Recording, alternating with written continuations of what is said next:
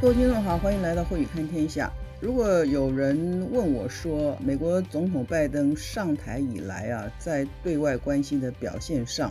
特别是针对美国两个强敌，一个就是中国大陆，一个就是俄罗斯，究竟他对这两个国家中间哪一个国家他更加讨厌？我的回答呢，就是俄罗斯，因为无论中国跟美国之间目前的竞争的态势啊，如何的紧张，但是呢，中国究竟呢还没有去侵略别的国家，入侵别的国家。可是俄罗斯在二零一四年却是实实在在的入侵了乌克兰的克里米亚半岛，而且现在呢正集结了大军呢，在俄乌的边境顿巴斯地区，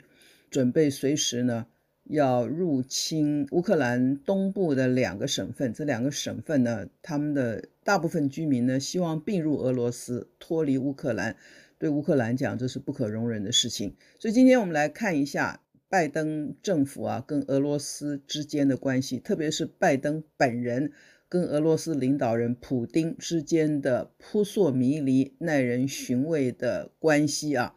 我们就先来看看最近美国跟俄罗斯之间一些紧张关系发展的缘由。各位都记得吧？三月底的时候呢，俄罗斯的军队呢，突然呢，大军又开到了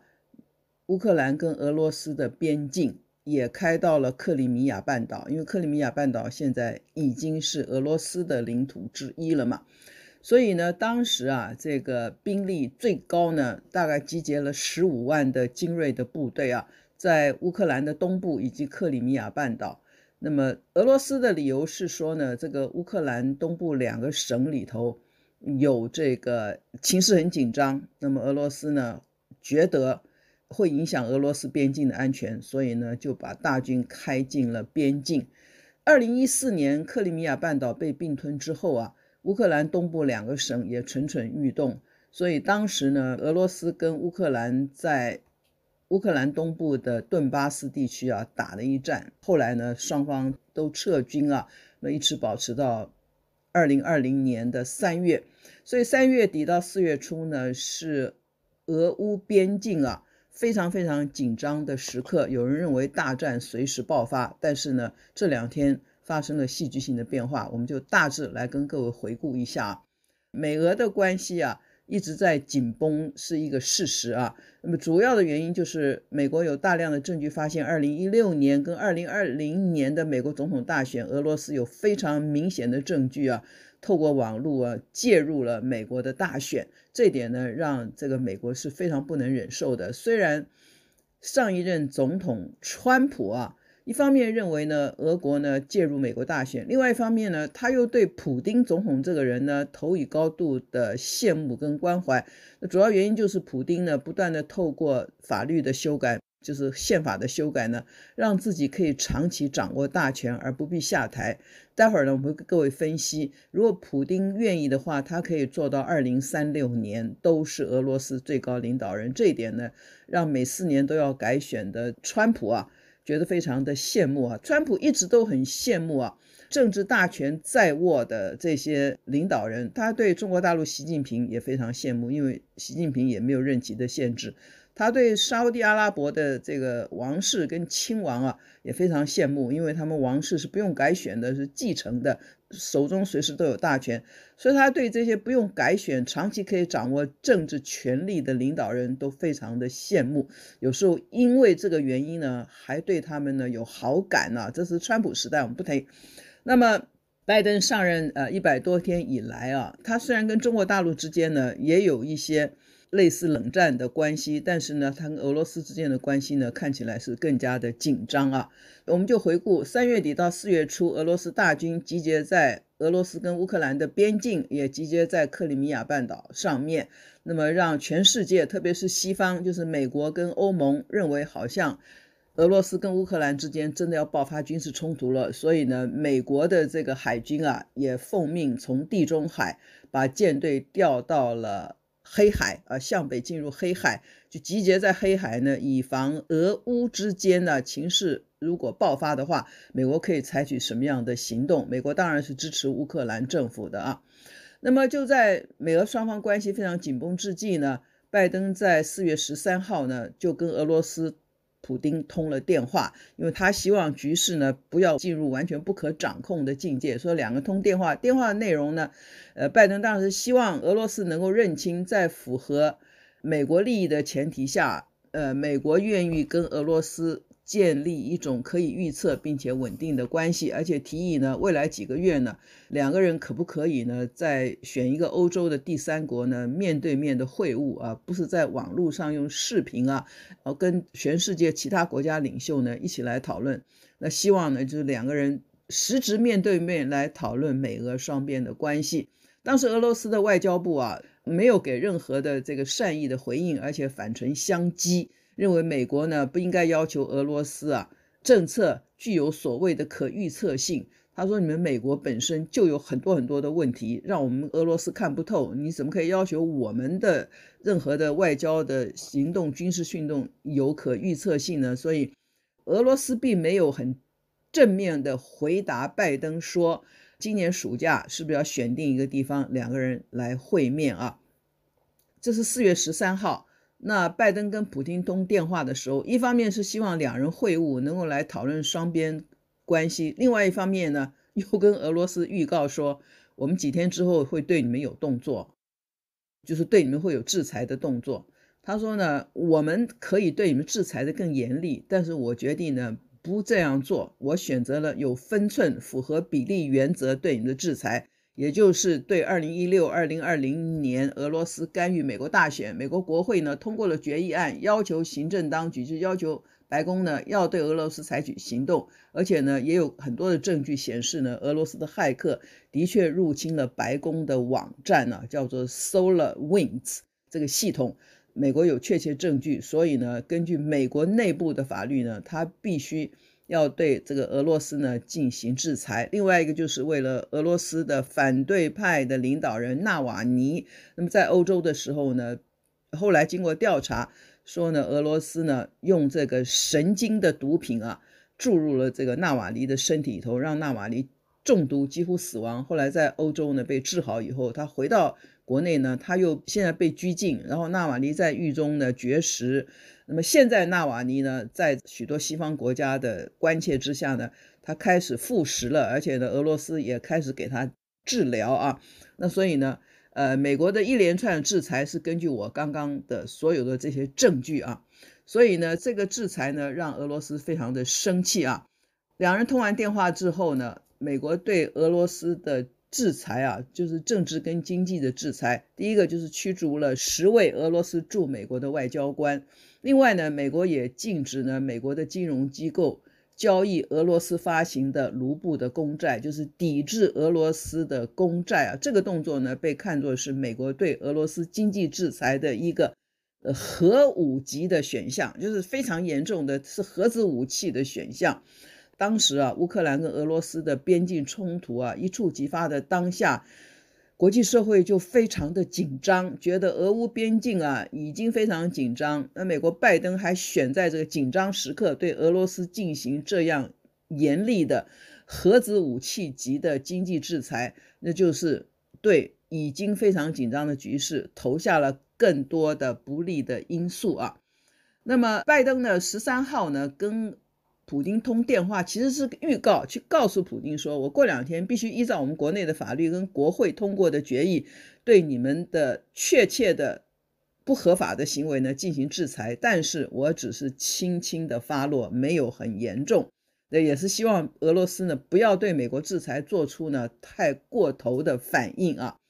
那么俄罗斯终究呢是没有很激烈反应，不过刚好四月二十一号是普丁总统呢必须发表国情咨文的时刻，这是他第十六次发表国情咨文，所以各位可以看到，普丁过去十六年做总理、做总统，不断的轮流做最高领导人啊，发表国情咨文，他十六次，美国的总统一任只有四次的国情咨文啊。好，二十一号普丁的国情咨文表示俄罗斯。还是在寻求跟其他国家能够建立良好的关系，希望世界上没有国家会越过俄罗斯的红线来挑战俄罗斯，而且他认为那个红线的位置呢，应该由俄罗斯决定，而不是由对俄罗斯有敌意的国家来决定。也就是说，你美国不必告诉我们说我们怎么做呢？越过了红线，你就要对我们怎么样？所谓红线是由我们俄罗斯自己来决定的。然后他又警告这个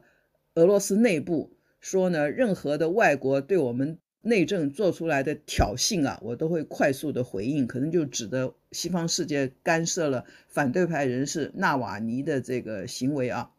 好，所有这些事情发生以后，国际间还是非常担心俄乌边境的大军的集结跟对峙，随时会爆发战争。就在这个时刻，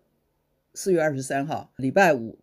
普丁突然宣布，俄罗斯的军队要从乌克兰的边境跟克里米亚半岛。撤军七天之内要撤走十五万的精锐重兵，俄罗斯总统普丁的这个宣布让西方世界松了一口气，让可怜的乌克兰的政府呢松了一口气。可是呢，大家都在猜说，为什么这个时候撤军啊？为什么撤军？现在还看不出道理。英国有一家媒体啊，抢先就分析了俄罗斯这个撤军的行动。英国媒体认为呢，普丁。在俄乌边境集结大军啊，其实已经达到了三个目的了。他不需要真正的开始呢进军这个乌克兰。第一个就是他向欧美国家已经施以警告，因为呢驻军边境已经让欧美国家高度警戒。那么因为呢这个驻军的问题，就分散了外国对国内纳瓦尼这个反对派领袖啊的关注，也减低了对纳瓦尼领导的。反对派一连串示威行动的关注，另外，他认为也成功的震慑了越来越跟俄罗斯疏远的乌克兰的这个总统跟乌克兰的政府，觉得这三个目的达到以后呢，他并不是真的想要引起军事冲突，所以呢，从现在开始一个礼拜之内呢，俄罗斯军队要开始呢从俄乌边境呢开始撤军了。西方人士对俄罗斯的撤军有另外一派看法，就是说。就俄罗斯的长期利益而言啊，跟乌克兰再度发生冲突，像二零一四年那样再度发生冲突，或者呢，会加剧俄罗斯现在呢已经很萧条的经济了，以及政治不稳定性。俄罗斯的经济因为受疫情的影响，受西方制裁的影响，这几年情况并不好。再加上呢，纳瓦尼回到国内，引发了反对普丁的这个反对派不停地在街头呢进行示威。所以，如果俄罗斯跟乌克兰真的开始打一仗的话，对于俄国的政府、俄国的国会或者是俄罗斯内部的政商的精英阶级而言呢、提升冲突并没有任何的好处呢，可以图谋，就是跟乌克兰真的爆发冲突啊。除了跟西方世界呢有军事上对垒的危机之外呢，对俄国政治没有好处，所以呢，俄国呢开始撤军了。不过呢，目前呢，俄罗斯虽然一个礼拜之内要撤走十五万的精英军队，但是他在离乌克兰边境一百公里的位置呢，仍然有军队留守啊。所以呢，这个外界呢虽然紧张，但是呢，认为爆发冲突的可能性已经越来越不高了。特别特别是啊。俄罗斯的民众本身因为经济的萧条，会对自己的生活的关心度会很高，不愿意自己的国家再去兴兵动武啊，那么扩大军事冲突。二零一四年的时候，俄罗斯啊没有流一滴血就并吞了克里米亚，那个时候的普丁的这个国内声望很高，因为俄罗斯老百姓觉得收复了一个。领土嘛，因为克里米亚半岛虽然是乌克兰的领土，但是里头的居民百分之七八十都是俄罗斯人。那这些俄罗斯人都希望自己呢是回到俄罗斯祖国，所以俄罗斯的民众对于收复克里米亚，其实觉得是收复了一块失土啊。当时呢，普丁声望很高，可是目前的情况不一样了，所以普丁决定呢不再真的兴兵动武了啊。美俄之间的这个决战呢，就在五月底六月初，两国领袖选定一个地方会面。会面的气氛呢不会很好，因为拜登说过了，我现在对你的制裁只是轻轻发落。如果呢你对我们美国的要求不能够达到的话呢，我还是会对你继续进行制裁。而俄罗斯呢对美国的拜登的印象呢比对川普坏多了，所以呢两人究竟会不会会面？普丁还没答应，就算情势逼迫，两人必须在某个地方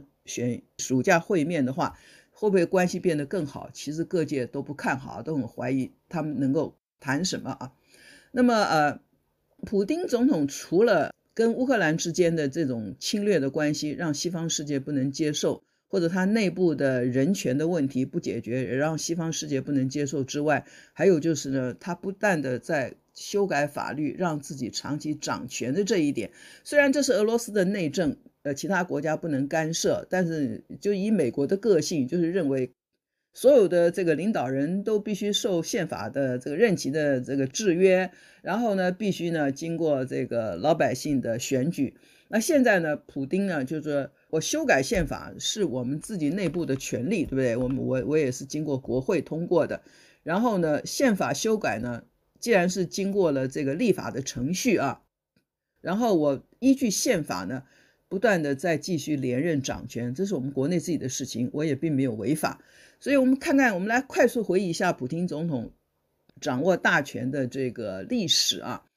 他是两千年首次当选总统。各位知道，普京的崛起就是俄罗斯的前任总统，各位还记得他叫叶尔钦。叶尔钦任命曾经做过 KGB 的领导人的普廷呢，做叶尔钦的总理，因为当时这个俄罗斯的。这个宪法呢，有权力的是总统，那么总统就任命普廷呢做总理。后来叶尔钦呢突然就下野了，就不想做总统了。这个普廷呢就代理总统，然后一代理总统之后呢，他办理选举，他就真的当选了总统。这是两千年的事情啊，已经是二十一年前的事了。普丁两千年首次当选总统，二零零四年连任，然后连任两届，做了八年。二零零八年呢，他就选了一个他的搭档。叫麦德维夫啊，去接掌总统，然后呢，他自己做总理。麦德维夫呢，在任期间呢，根据普丁的要求，就修改了宪法，签署了新的法律，把总统的任期延长到六年，而且是从下一任总统开始实施，就是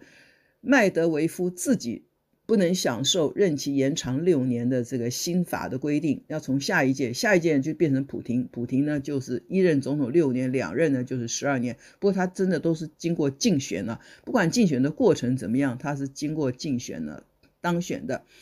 然后普京在二零一二年顺利回国当总统，做到二零一八年又连任。那么现在他正在做他第二任的连任。最近呢，他又修改了法律。今年六十八岁的普丁。他的任期在二零二四年届满之后，如果他想要继续做的话，他可以再根据新的法律连任两届十二年的总统，就是做到二零三六年。那个时候，普京呢是八十三岁。不过呢，美国的总统当选人拜登是七十八岁当选啊，所以对非常勤于锻炼身体啊，你看他身材保持很好的普丁而言。高龄八十三岁继续做俄罗斯的总统也不是什么很困难的事情，除非中间发生了很大的政治的变化啊。所以呢，这就是俄罗斯总统普丁跟新上任的美国总统拜登之间的关系。我刚刚一开始说过，因为有人问我说，俄国跟中国都是美国的劲敌，那么两个国家的这个领导人呢都不受任期的限制，可以长期掌权。呃，两个国家都跟美国现在有非常严重的摩擦，但是你认为拜登在这中俄两国领导人之间，他比较不喜欢谁？我的答案是他比较不喜欢普丁，因为他觉得普丁的更多的对内对外的这个动作跟政策呢，让美国无法忍受。所以呢，现在拜登认为自己呢做了最大的容忍，给了俄罗斯。最基本的制裁，他希望五月底六月初两个人有一个关键性的会面，然后决定美俄关系在拜登任期之内会怎么样的走。那这一点呢，也许中国的习近平会很羡慕，因为拜登已经决定五六月要跟普京面对面的见面，但还没有决定什么时候跟中国大陆的领导人呢见面。那但是这一点也显示了美俄之间的紧张关系比较急迫。而美中之间的紧张关系没有那么急迫到两人必须实质会面啊，呃，这是今天看到普京突然决定从俄乌边境撤走大军啊，让这个西方世界松了一口气之后，来分析一下普丁这个俄罗斯强人跟美国新总统拜登之间关系的一些来龙去脉以及未来可能的发展。这是今天点评，谢谢你的收听，我是高慧宇。谢谢收听，请继续关注好好听 FM，并分享给您的好朋友。